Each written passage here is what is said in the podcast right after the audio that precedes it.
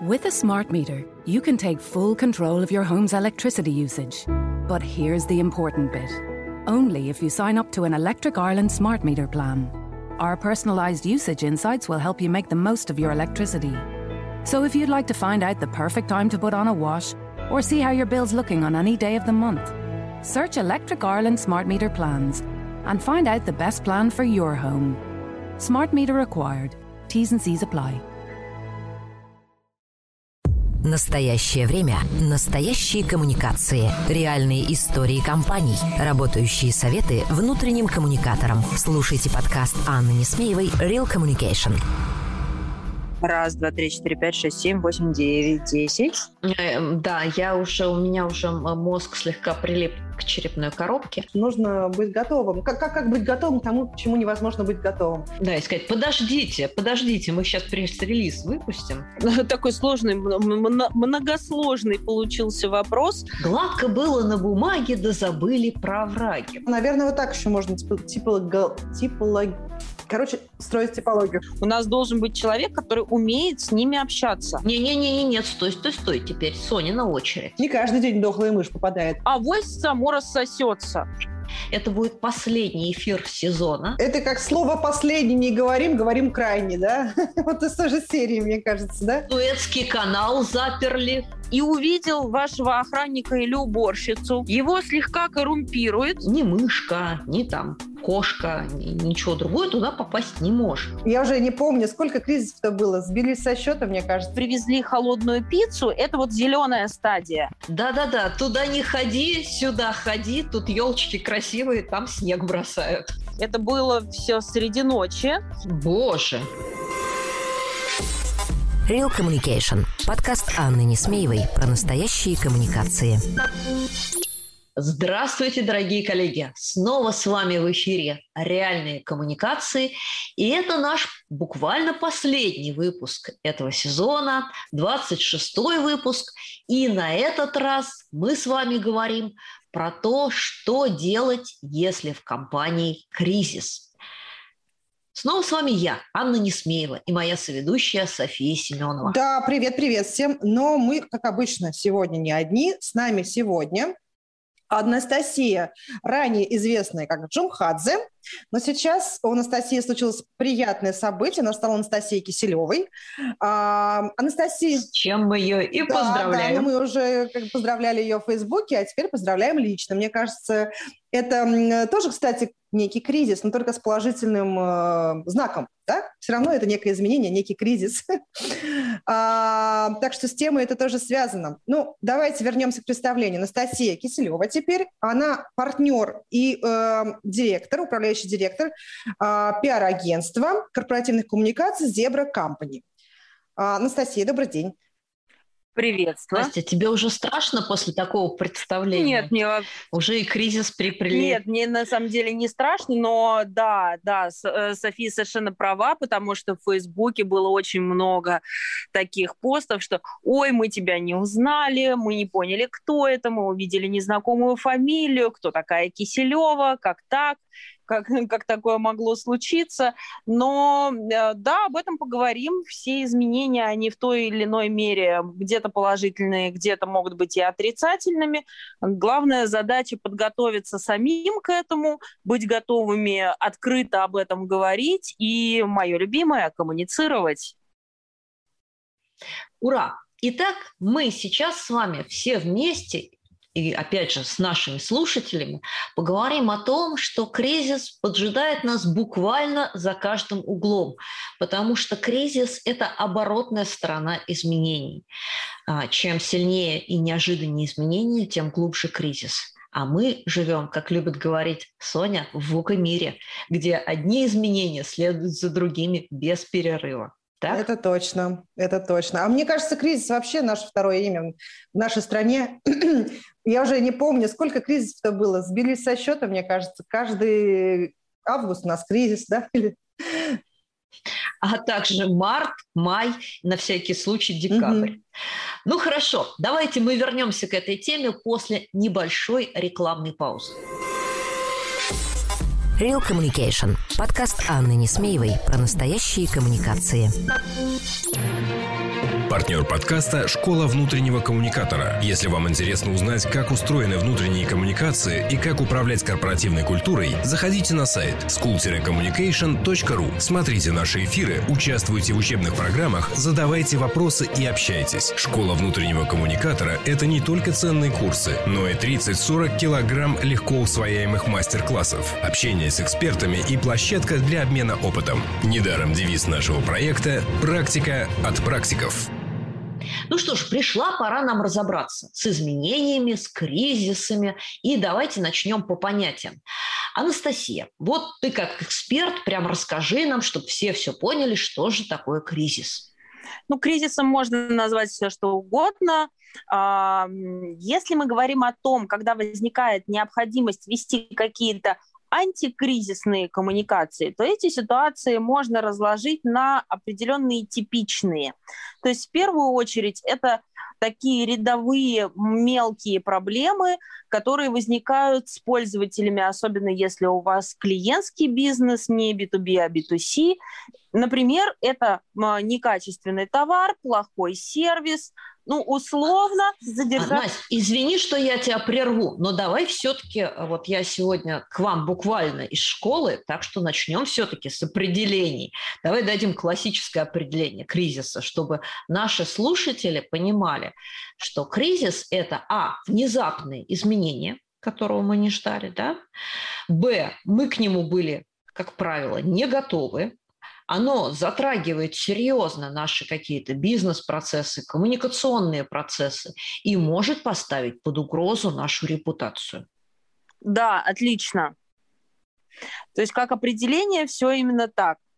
И мы подкладываем под это какие-то типичные ситуации, которые характерны непосредственно для нашего бизнеса. А, да, дальше будем уже резать кризис ломтиками. Да, да, да, потому что мне очень часто задают вопрос, а как же подготовиться, если это случается внезапно, и мы же не можем предусмотреть каждый раз, что у нас может происходить.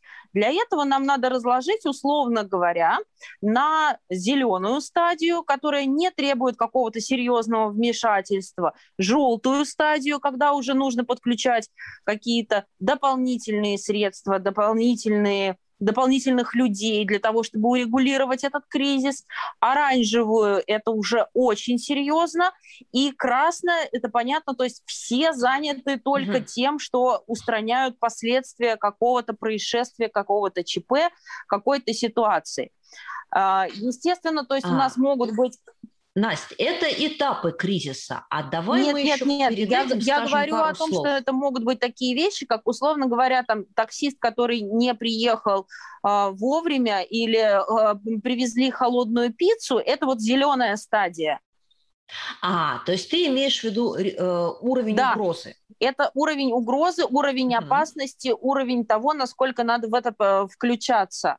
Этапы кризиса, они могут угу, быть уже, это дополнительно, то есть вот там Давай, этапы чуть позже, а еще немножечко по типологии, может быть, Соня нам добавит, потому что кризисы, они еще бывают связаны и с разными а, как бы опциями, сторонами жизни компании.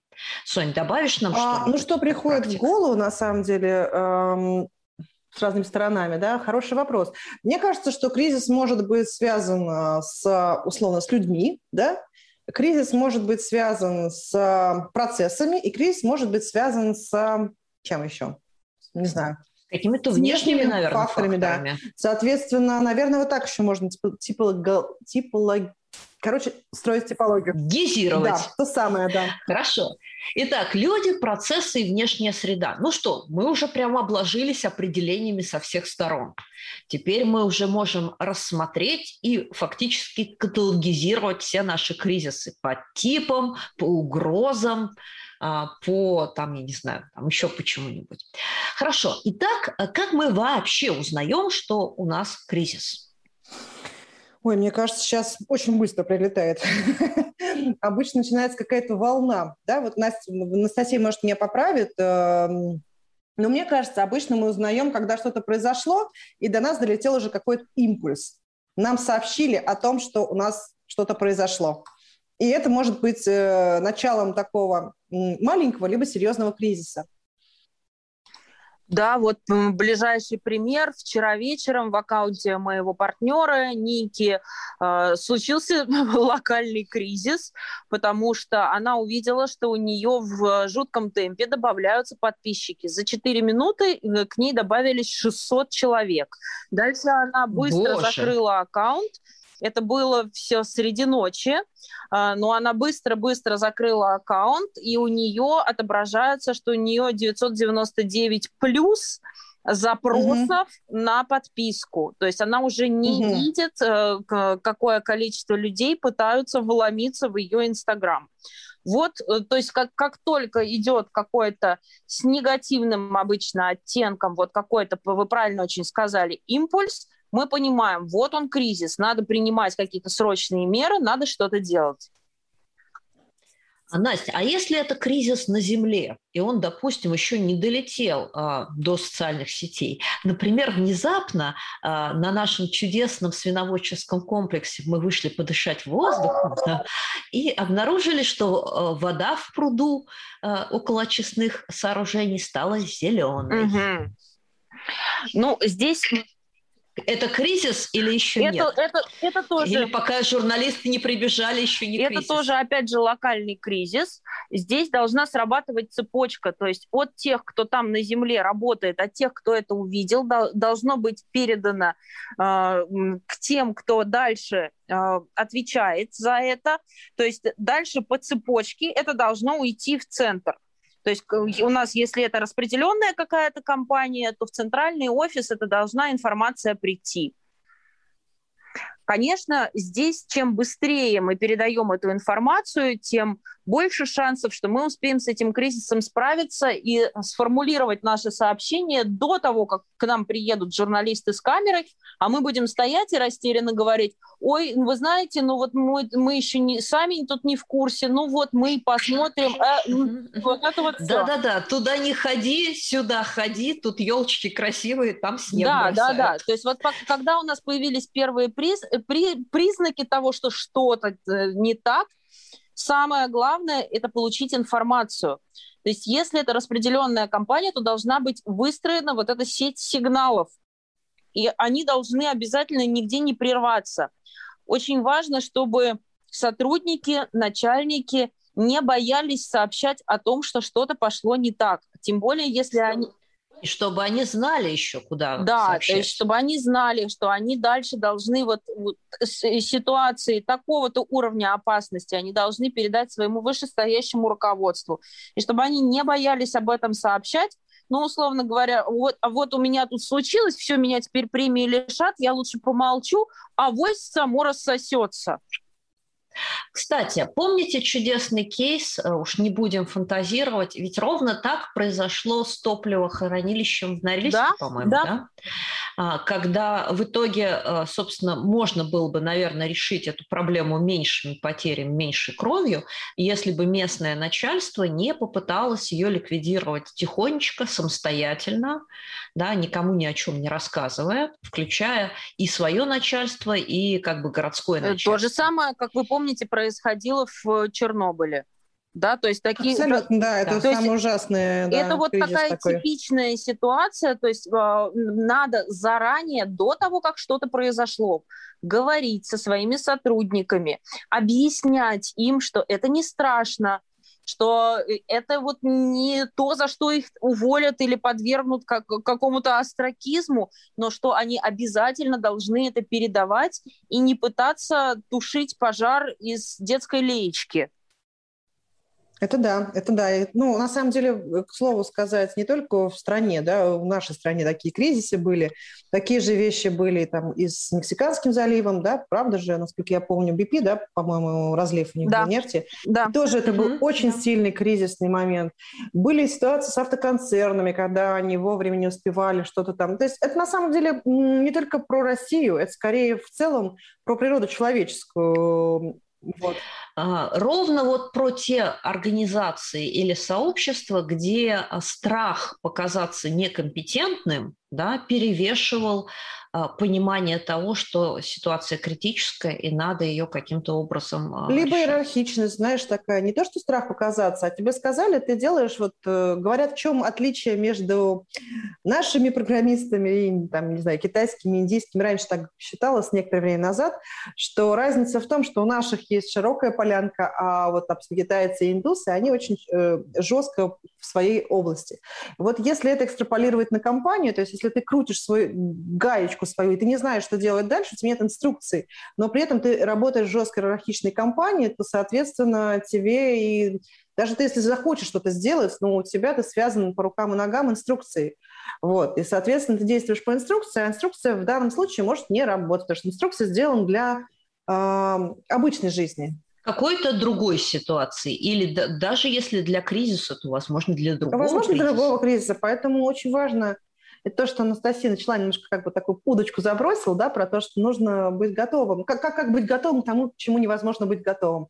По идее, да, можно. София, перебью чуть-чуть. Я, я, я в свое время в свое время я вела мастер-класс, и у меня было почти 100 человек в зале, представители разных крупных компаний со всей страны.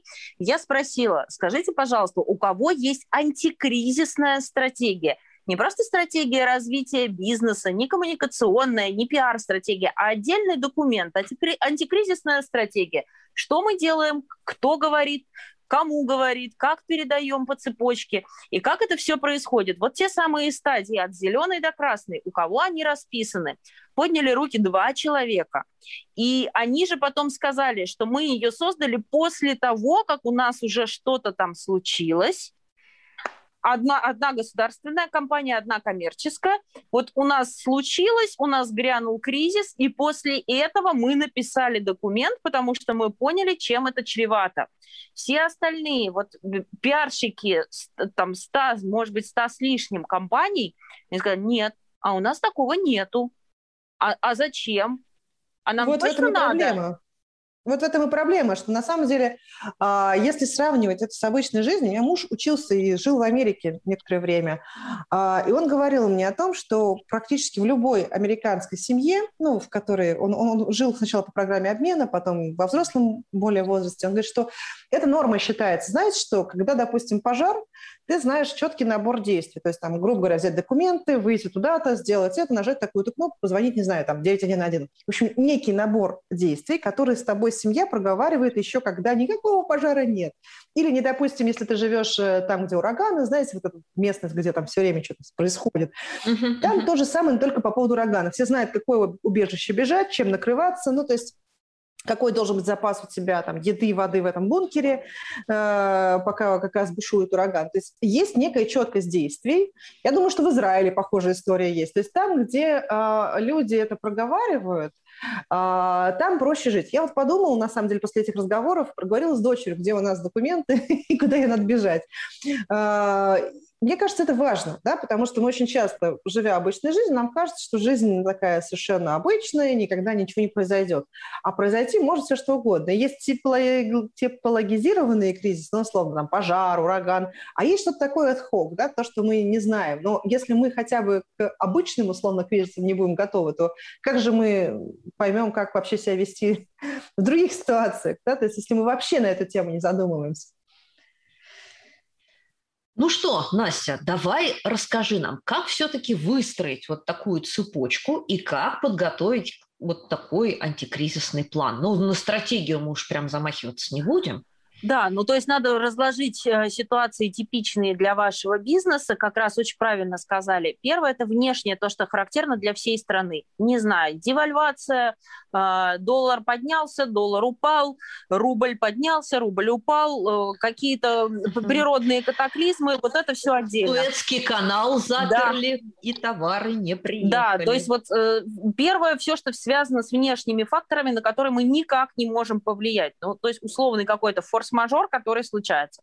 Второе – это то, что наше внутреннее, то, что связано с нашими внутренними процессами. Качество продукции, качество сервиса и так далее. А, Безопасность. Любые, да, любые какие-то Производственная безопасность, да, здесь, мне кажется, очень Именно происшествия, момент. связанные с э, не знаю, там, вредом для здоровья, для, для жизни, угроза жизни и так далее. Вот все, что с этим, техника безопасности, все, что с этим связано. А, второе, это, конечно, третье, это экономические моменты. То есть э, у нас, не знаю, кассовый разрыв, или у нас там банкротство, техническое, не техническое, неважно. То есть вот все, что связано с какими-то сильными Рейдерский, Рейдерский захват. захват, судебные дела, это отдельная тема. То есть вот все, что с околосудебным. То есть как только нас начинают в чем-то обвинять, неважно, виноваты, не виноваты, или если есть рейдерский захват, какой-нибудь там наезд силовых структур или еще что-то. Это все тоже. То есть вот так вот прямо это и расписывается. Там таких ситуаций, если их типологизировать, будет примерно 20. Вот у нас должно получиться примерно 20, ну, может быть, 25. Здесь, угу. здесь не надо мельчить. И мы их... Настя, ну и третья группа, конечно, это поведение Поведение сотрудников, сотрудников естественно, да. То есть, а, опять же, здесь надо включать а, тоже и те моменты, когда мы, например, что-то сокращаем. Э, сокращение соцпакета, любые оптимизации, это все тоже кризисы. Или наоборот, э, перевод на удаленку, перевод на удаленку угу. или наоборот найм большого количества сотрудников. Это все прямо вот тоже туда же тоже мы записываем вот в эти типичные ситуации.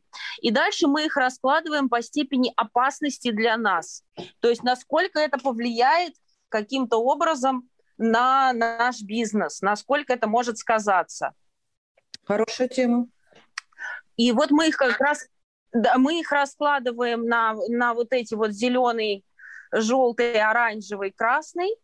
И дальше мы назначаем ответственных. То есть у нас на каждой стадии должен быть определенный ответственный человек, э, который, соответственно, э, должен отвечать, э, и он собирает в первую очередь информацию сотрудников. То есть первая стадия – это получить информацию, то есть собрать информацию с людей. Дальше идет вторая стадия, мы формулируем ответ.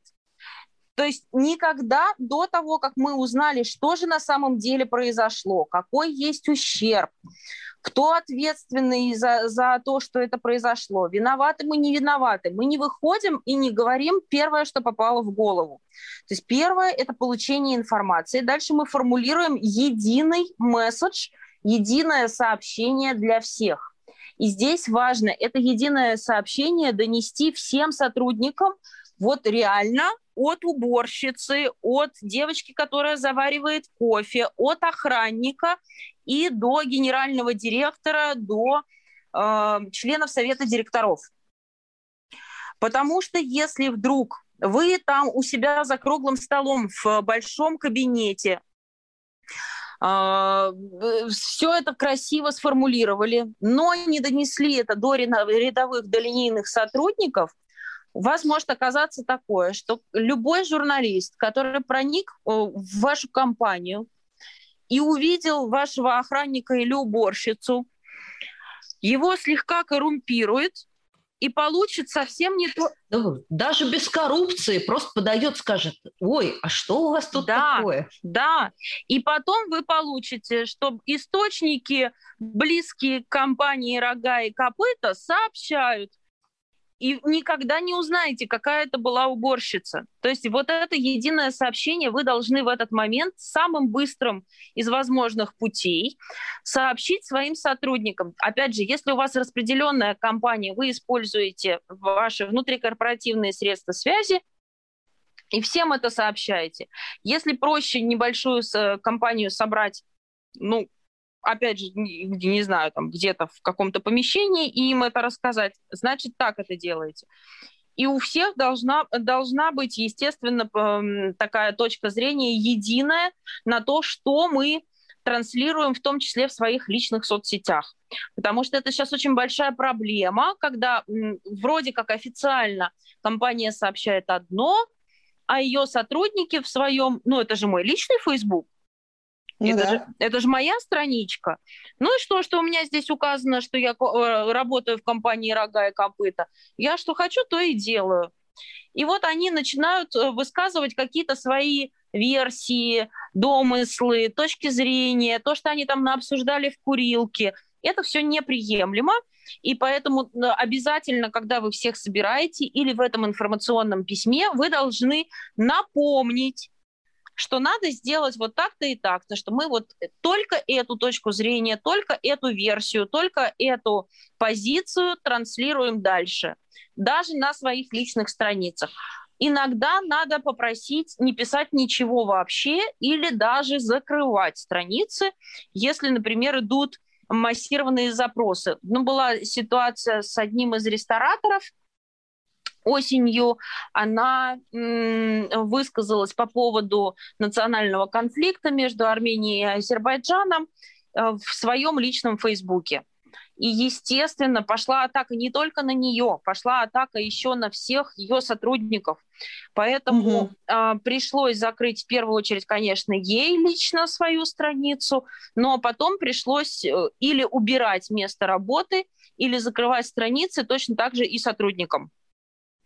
Ну вот получается ошибка, условная ошибка. Я не знаю, как бы вот где грань, кстати. Вот давайте, может быть, тоже на тему соцсетей. Где грань, вот, когда кризис, э, ну или какое-то событие, которое нас волнует как людей?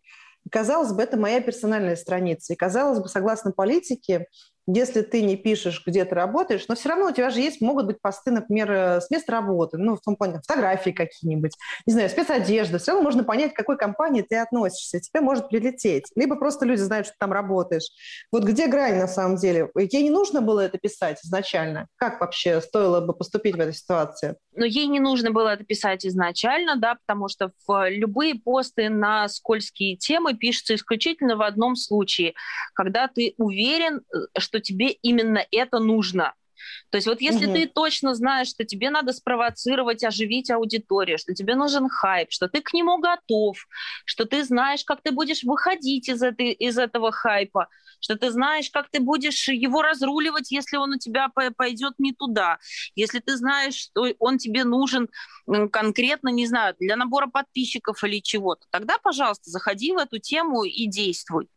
Но если нет, то лучше избегать любых вообще тем политики, религии, веры, особенно каких-то таких категоричных высказываний на эту тему. То есть вот э, лучше не написать ничего, чем написать что-то, что спровоцирует волну, к которой ты совершенно не готов. И... Ну, то есть э, вопрос еще такой, э, знаешь, знаете, знаешь... Можно на «ты».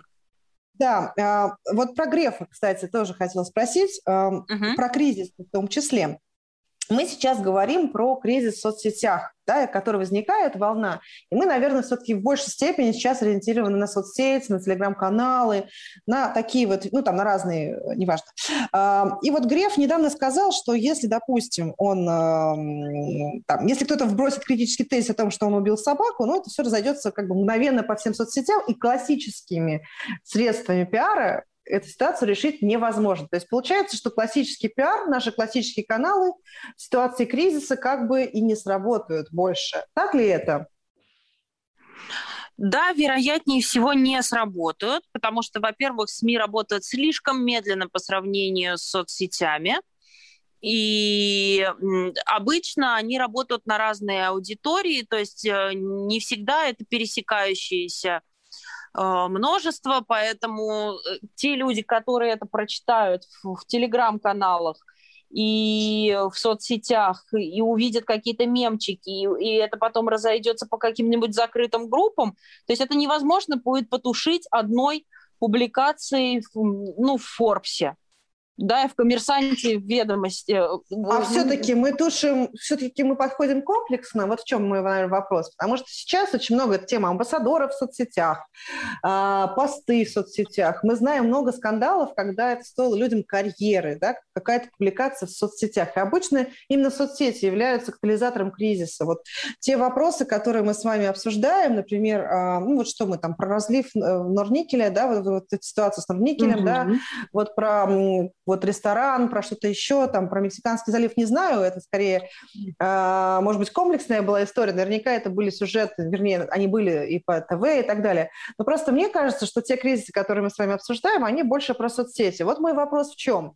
Когда мы э, тушим пожары, да, кризисные пожары, либо к ним готовимся, мы все-таки э, уповаем на комплекс решений или мы ставим, делаем ставку в первую очередь на соцсети? Нет, обязательно комплекс, потому что мы не можем игнорировать вообще никакие каналы. У нас будут в запросах официальные ведомства, если это что-то прям совсем серьезное. То есть там, где начинаются, э, начинаются официальные ведомства, не знаю, МЧС, э, служба судебных приставов, прокуратура. Какие-то городские, городские администрации. администрации, какие-то суды.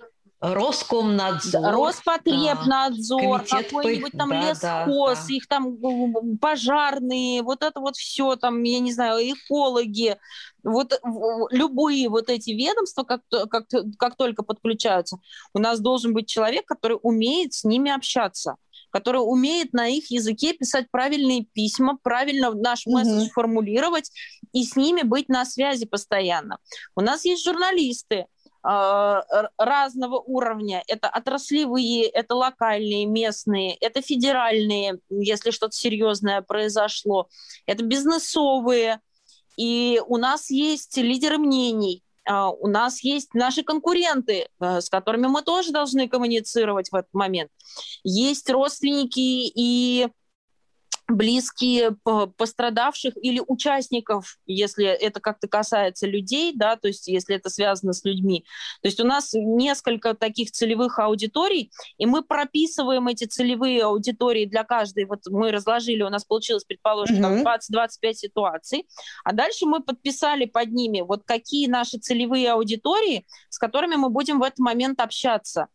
То есть, условно говоря, если у нас э, разлив нефти, то мы общаемся и с экологами, и с МЧС, и с администрацией э, района и так далее. То есть у нас там будет много-много всего. А если мы привезли холодную пиццу, то у нас э, целевая аудитория только наш обиженный клиент. И, угу. возможно, еще там соцсети, сотрудники. Э, со, соцсети, да, сотрудники, может быть, еще конкуренты. То есть у нас там минимум какой-то. И вот мы вот так, так, так эти целевые э, аудитории расписываем. А дальше под каждой целевой аудиторией мы обозначаем, какие самые простые э, способы с ними связаться. То есть вот э, каким образом нам наиболее быстро можно донести э, мысль до журналистов, как мы свяжемся с администрацией, как мы свяжемся с МЧС и так далее. То есть это вот все вот, вот здесь и раскладывается. И кто за это отвечает, чтобы не получилось, да, что... Вот, кстати, да, хотела отметить, да, что очень важно, получается, создать некую антикризисную группу. Еще на берегу, когда ничего не произошло, надо понимать, Конечно. какие подразделения, получается, в это должны быть вовлечены. Конечно. Да, то, то есть, вот мы на каждой вот этой, вот если у нас оранжевая стадия, то у нас э, формируется какой-то антикризисный штаб. Во главе этого антикризисного штаба, предположим, пиар-директор, да, там и исполнительный директор.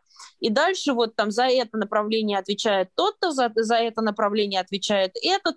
И мы также вот по целевым распределяем людей, чтобы было понятно, кто сидит, мониторит соцсети, кто э, делает сводку, в каком СМИ что вышло, да, кто у нас сидит на медиалогии и постоянно мониторит э, тональность публикаций, которые выходят вот этот мониторинг тоже должен быть постоянно. И, соответственно, мы расписали, э, кто за что ответственен, каждый понимает свой круг обязанностей, и что остальные обязанности с него на это время снимаются, и он в первую очередь занимается этим. То есть дамы, а все так хорошо, как говорится, гладко было на бумаге, да забыли про враги. Я вот задам вопрос. У меня в жизни, слава богу, корпоративной было не очень много кризисов, но были. И я помню, что моя главная была проблема как внутреннего коммуникатора, угу. вот как раз на этапе добычи информации да, и формулировки какого-то сообщения в том, что со мной просто не хотели разговаривать.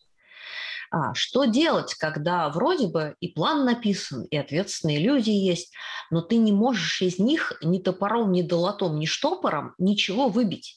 Они от тебя отмахиваются, говорят, потом, потом, у нас тут совещание, у нас тут там, я не знаю, там, нам с министерством поговорить надо, у нас там, там еще что-то. А ты понимаешь, что у тебя, условно говоря, 15 тысяч сотрудников, которым вообще тоже было бы неплохо что-нибудь рассказать.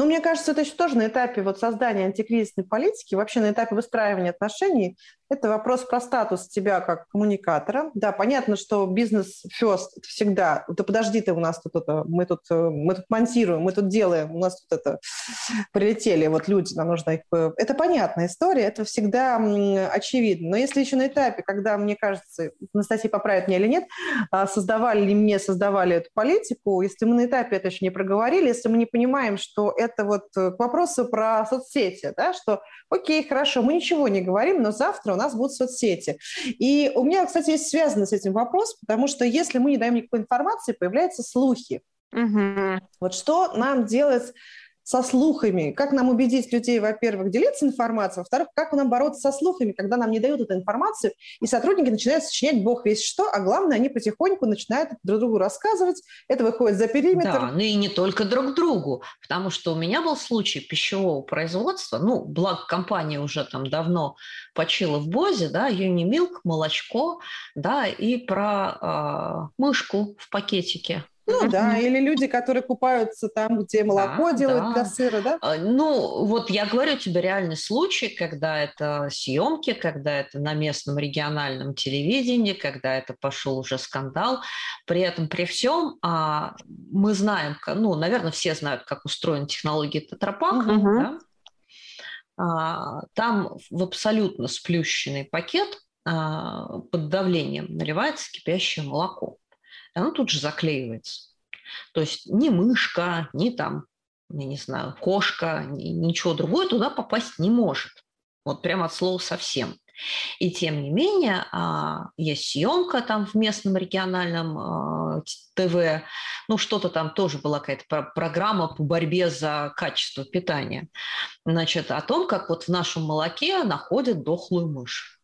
Возникает вопрос вообще, что это? И что с этим делать? Ну вот здесь, да, я, такой сложный, многосложный получился вопрос. Если ничего не говорят, это зависит как раз от того, как расставлены приоритеты. Понятно, да, что в первую очередь надо общаться с администрацией, а потом уже, наверное, Э, с сотрудниками или распределять это. Но то есть вот обязательно mm-hmm. должна быть там же, когда мы прописали эти целевые аудитории, приоритизация. В каких случаях у нас какая целевая приоритетна. Естественно, ну, это важно, кстати, это важно, получается. Да, то есть очень, если у нас да. человек погибает на производстве, то понятно, что мы не можем его родственников задвинуть куда-нибудь на задний план. Да, и сказать, подождите, подождите, мы сейчас принесли. Mm-hmm, мы с вами потом поговорим, да, а, у да, нас, да. а у нас сейчас вот пока нам тут нужно перед администрацией отчитаться. Конечно, такого не должно быть. И вообще должна быть определенная политика открытости. То есть э, вот для того, чтобы понимать, что не может мышка туда попасть, или что, что мы, по крайней мере, мы сделали со своей стороны все возможное, чтобы на производстве никакая мышка никуда не могла попасть, э, должны быть экскурсии, должны быть возможности показать эту технологию, вот как в этот плоский пакет наливается молоко. У нас очень часто э, все производства, они достаточно закрыты и неохотно приглашают к себе. После такой угу. ситуации надо было выйти и сказать, пожалуйста, мы... Да, конечно, мы потом проводили экскурсии, мы все угу. это делали, но я просто помню, что вот в этот момент а, там безопасники стояли на ушах, потому что они понимали, что ну, мышь физически не может там оказаться, и они пытались понять, каким образом она там оказалась. Да? Кто-то ее специально положил, положил ли на производстве, или положили ее там в магазине, и потом как бы все это разыграли и сняли. То есть там скорее уже шла речь именно про бизнес, ну, про безопасность, про, как, угу. как это сказать, конкурентные войны и все такое прочее. Да, вот в этой ситуации а, еще да. отмечу, надо обязательно говорить, мы пока не можем сказать, каким образом это могло произойти. У нас будет расследование, оно длится, предположим, три недели, через три недели наш генеральный директор Иван Иванович выйдет к вам, проведет пресс-конференцию и расскажет о результатах этого расследования. Главное не говорить, что «а мы сами не знаем», а когда мы сможем сказать, непонятно. То есть надо обязательно дать информацию, кто выйдет с информацией, э, с ответами, э, когда он это сделает и что конкретно сейчас вот, вот за этот период будет сделано для того, чтобы четкую, понятную информацию получить. То есть даже если мы сейчас не можем вам сказать, как такое могло вообще получиться, то мы ответим на это вот тогда-то и тогда-то. Вот выйдет Иван Иванович с конкретным совершенно упоминанием лица, которое будет с вами контактировать и будет это делать. Это всегда очень важно, потому что иногда людям кажется, что вот я сейчас подал запрос, и мне через 15 минут уже ответят. Да, да, должны, да. Угу. А вполне может оказаться, и там через 15 минут он уже начинает писать возмущенный пост. Я отправил претензию, а мне все молчат, никто не отвечает. То есть вот то, что этот процесс занимает какое-то время, и что ему ответят, предположим, там, через три дня, неважно, через пять дней, вот сколько будет длиться этот процесс, это надо прямо... Сколько будут длиться поиски пути дохлой мыши. Да, да, да. Как вариант, как вариант. Ну а что, ну тут тоже такой момент, знаешь, не каждый день дохлая мышь попадает, собственно. Ну что, смотрю я, милые дамы, а, мы с вами плавно перешли от глобальных вопросов к вполне практическим советам, поэтому предлагаю после небольшой рекламной паузы перейти к нашей любимой рубрике. Real Communication. Подкаст Анны Несмеевой про настоящие коммуникации. Партнер подкаста «Школа внутреннего коммуникатора». Если вам интересно узнать, как устроены внутренние коммуникации и как управлять корпоративной культурой, заходите на сайт school-communication.ru. Смотрите наши эфиры, участвуйте в учебных программах, задавайте вопросы и общайтесь. Школа внутреннего коммуникатора – это не только ценные курсы, но и 30-40 килограмм легко усвояемых мастер-классов, общение с экспертами и площадка для обмена опытом. Недаром девиз нашего проекта «Практика от практиков». Ну что же, пора давать советы. Настало наше время причинять добро и приносить пользу. А в этой части программы мы и наши гости делимся советами с нашими слушателями. Что же делать, если? А, Настя, ну, наверное, ты начнешь. Какой у тебя первый, самый главный совет? Самый главный и глобальный мой совет – любой экспромт должен быть тщательно подготовлен. Поэтому вот не бойтесь, а, некоторые даже говорят, что мы не прописываем эти ситуации, чтобы они не случились. Знаете, есть такие суеверия. Не Это как слово «последний» не говорим, говорим «крайне», да? Вот да. из той же серии, мне кажется, да? Да, так. Я не покупаю страховку, потому что вдруг я ее куплю, и тут я заболею. Вот, да, вот... или сгорит моя квартира, да, не дай бог. Да, да, да. То есть вот создавайте себе такую страховку, создавайте себе нормальную антикризисную стратегию. Пусть это будет не какой-то огромный документ на 50 страниц, пусть это будет план, но в нем прописывайте прямо, что вы будете делать, кто за что отвечает, какие приоритеты, как их расставить, какие самые быстрые каналы коммуникации, как вы будете транслировать это сообщение, и кто на каждой стадии тот человек, э, кто будет спикером. Потому что тоже есть такое, что перебрасывают с одного на другое. Вот, вот самое главное – это подготовка. То есть тот, кто предупрежден, а в нашем случае, соответственно, подготовлен, тот вооружен, и тот сможет с любым кризисом быстро справиться. И второй совет не-не-не, нет, стой, стой, стой, теперь Соня а, ладно, хорошо. Ну, мы могли бы сразу по два, ну, хорошо, давайте скажу совет. А, да, хороший совет такой объемный дала Настя. А, второй совет, наверное, что-то тут мысль потерялась. А, Настя, может быть, все-таки продолжить, э, продолжишь, потому что сейчас у меня вылетела мысль. Я слушала Настю, и у меня вылетела мысль. Эм, может быть, все-таки второй совет, а я пока вспомню свой совет. Угу. Второй совет. О, так, а теперь я зависла. Ага. Ну, раз вы зависли, теперь я буду советовать. И все-таки мы пойдем по кругу. Хорошо. А, люди, если у вас нет плана и стратегии, ну, такое тоже может случиться. А, и вы узнали о кризисе, а, а вы коммуникатор, не бойтесь, идите наверх, бейте во все колокола и добивайтесь того, чтобы вас свели с человеком, который за это отвечает. А, четко обозначайте ему угрозы, которые вы видите в вашем поле, и договаривайтесь, как вы с ним будете работать. Идеально, если план у вас есть. Но если плана нет, не сидите и не ждите, что кто-то к вам придет и что-то вам расскажет. А у меня, кстати... Боюсь, про вас просто могут Конечно. забыть. У меня, кстати, возник э, совет, вспомнил я, что хотел сказать, про соцсети, да, потому что очень многие вещи, они и карьеры рушатся, мы знаем, в соцсетях, и репутация компании начинает страдать. И вообще появилась культура отмены, да, например, в западных странах, это очень четко э, действует, и именно соцсети, мне кажется, в большей степени развивают эту культуру отмены когда кто-то, допустим, что-то сделал плохое, да, или есть подозрение, что он сделал плохое, да, про культуру отмены напомню, а, и тут же начинают на него все атаковать, да, и как бы этого человека потом лишают всяких званий, регалий и так далее и тому подобное. А, вот, к чему я? К тому, что очень часто мы а, ну, в компаниях а, предполагаем, что, окей, у нас есть официальные аккаунты, а есть какие-то частные аккаунты. Не зря я спрашивала Анастасию про то, где грань да, между тем частным словом и нечастным словом. Вот мне кажется, вообще с людьми нужно еще до начала кризиса э, проговорить все эти правила, что они могут писать в соцсетях от имени компании, что mm-hmm. не могут. То есть политика э, поведения сотрудников в соцсетях. Я думаю, это крайне важно, потому что может человек из лучших побуждений вступить в какую-то дискуссию, а это только навредит компании, например. Да? Либо он может какой-то пост сделать с фотографией с места событий, ну, вдруг ему в голову это придет. Я там сижу, и вот здесь у нас капает, да, или у нас тут мышка. Угу. Вот. И я стану корреспондентом, и я стану uh, YouTube-звездой. Ну, например, например. Ну, то есть вот эти вещи, мне кажется, особенно сейчас становятся актуальными. Вот мой, наверное, был совет номер один. Ну что, Настя, давай второй совет. Второй совет – избегать комментария без комментариев.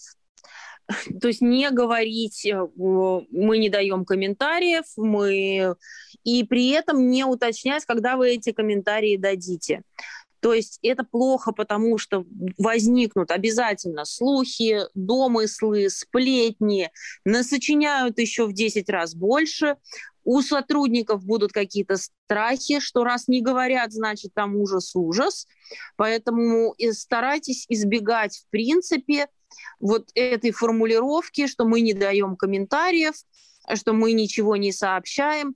Пусть это будет нейтрально, пусть это будет даже как, как будут какие-то трюизмы, э, но что-то говорить надо. И обязательно обозначайте, когда вы будете готовы дать полноценную развернутую информацию.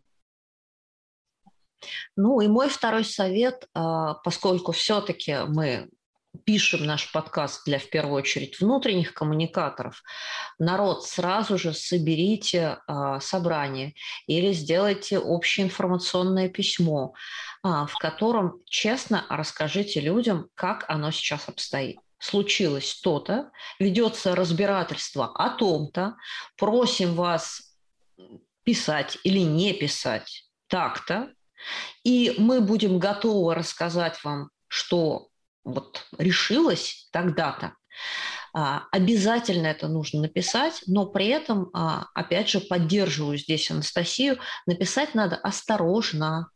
А, то есть, с одной стороны, достаточно понятно, открыто, но осторожно, потому что один скриншот и ваше письмо доступно всему интернету. Да, и, кстати, у меня есть э, третий совет на эту тему, или второй по счету. В общем, продолжая тему собрания и э, взаимодействия сотрудников, э, есть такая тема слухов э, внутри компании, соответственно, не можешь противостоять слухам, их надо возглавить. А тут важна роль менеджеров в том числе по развенчиванию этих слухов, я имею в виду менеджеров на местах. И очень важным бывает сделать так называемый FAQ, да, часто задаваем вопросы. Вот случился кризис, там что-то ведется, какая-то работа, но уже понятный ответ на какие-то вопросы. Либо мы готовы уже давать эти ответы.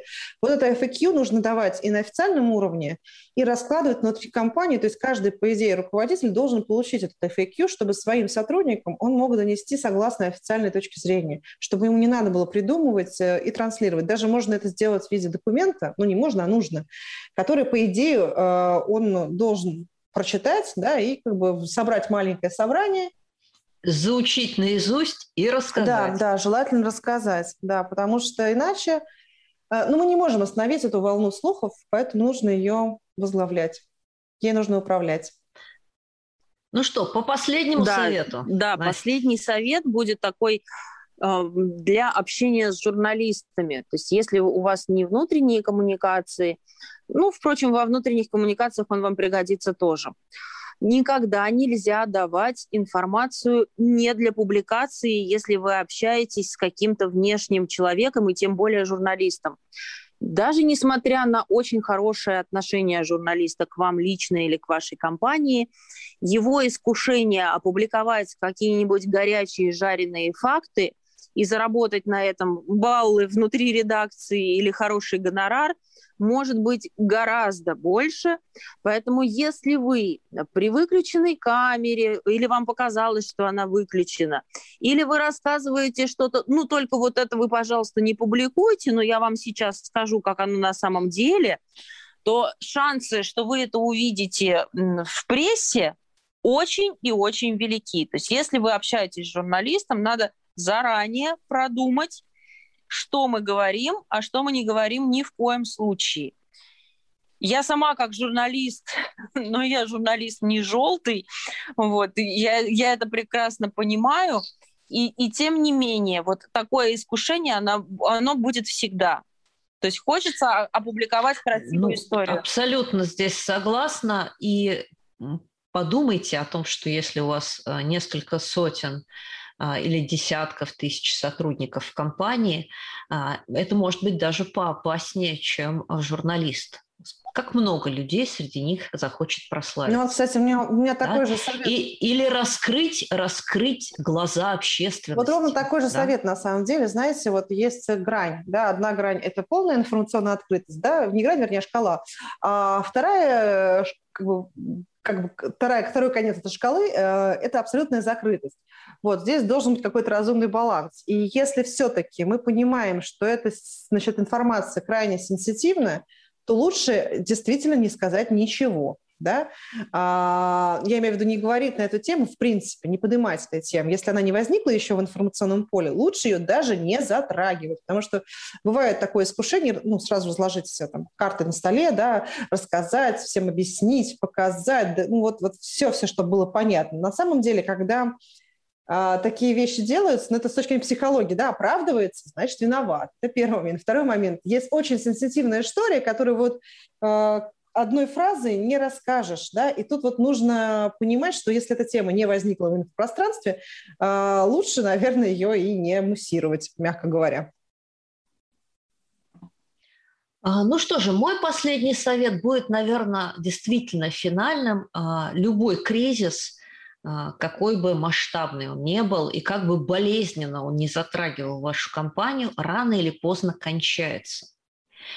И очень важно, особенно для внутреннего коммуникатора, да, то есть внешние СМИ могут об этом просто забыть, а сотрудникам важно проговорить, ребята, а, кризис завершен. Да, обстоятельства у нас трудные. Ну, например, если это экономический кризис.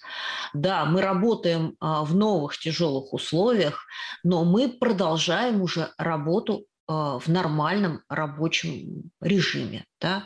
Давайте мы уже перестанем бояться, пугаться и начинаем а, думать о новых целях, начинаем думать о новых планах с соблюдением, конечно, всех там мер предосторожности.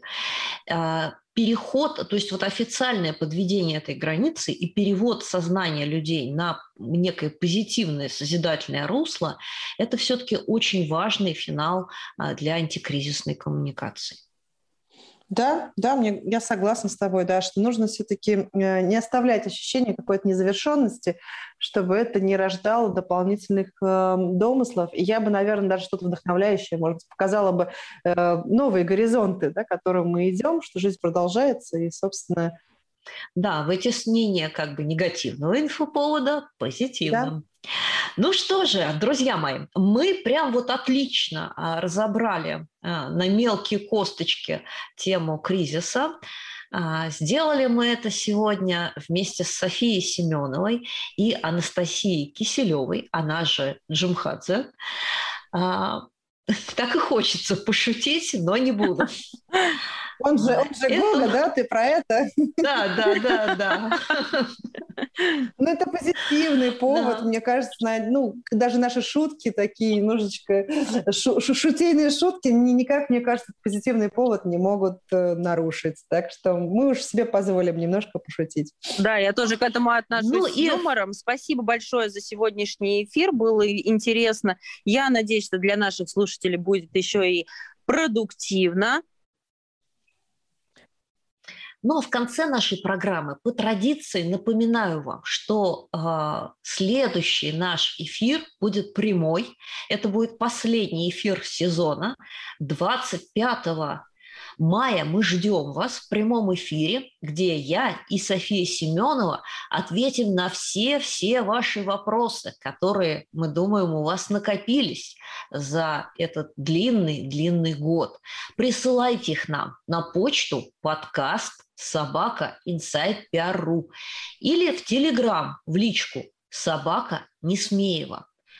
А, ну, а мы уже с Соней ответим за все. Да-да-да. И, кстати, мы не боимся слова «последний эфир» в этом сезоне. Не наз... Ты не назвала потому это что... крайним сезоном, потому что будет еще... Нет, я, я за чистоту русского языка. Вот, и я верю, что у нас еще будет много сезонов. Ну а на этом сегодня все. Огромное спасибо моим э, соведущим Софии и Анастасии. Да, спасибо всем. Прекрасно мы провели, мне кажется, время. И очень важная тема, важная тема для нашей страны особенно важна. И в современной ВУКа-мире, как ты говоришь, я люблю это слово, кризисов становится все больше. Если не знать, как с ними бороться, то сложно придется. Спасибо большое и счастливо. До встречи. Да, всем пока-пока. До встречи. Это был очередной выпуск «Реальных коммуникаций». И я, Анна Несмеева. Слушайте нас на любой подкаст-площадке Яндекс Музыка, Castbox, Breaker, Apple Podcasts, ВКонтакте или Google.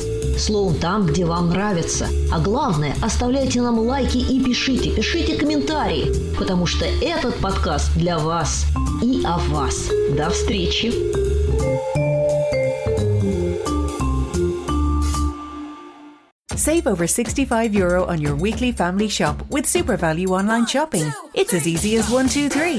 1. Shop our own brand low prices range. 2. Avail of over 2,000 weekly special offers. And 3. Use your weekly money off vouchers when you shop online at supervalue.ie. Plus, when you order before 12 noon, we'll deliver everything straight to your door the very same day. One, two, three. SuperValue makes saving money as easy as one, two, three. Like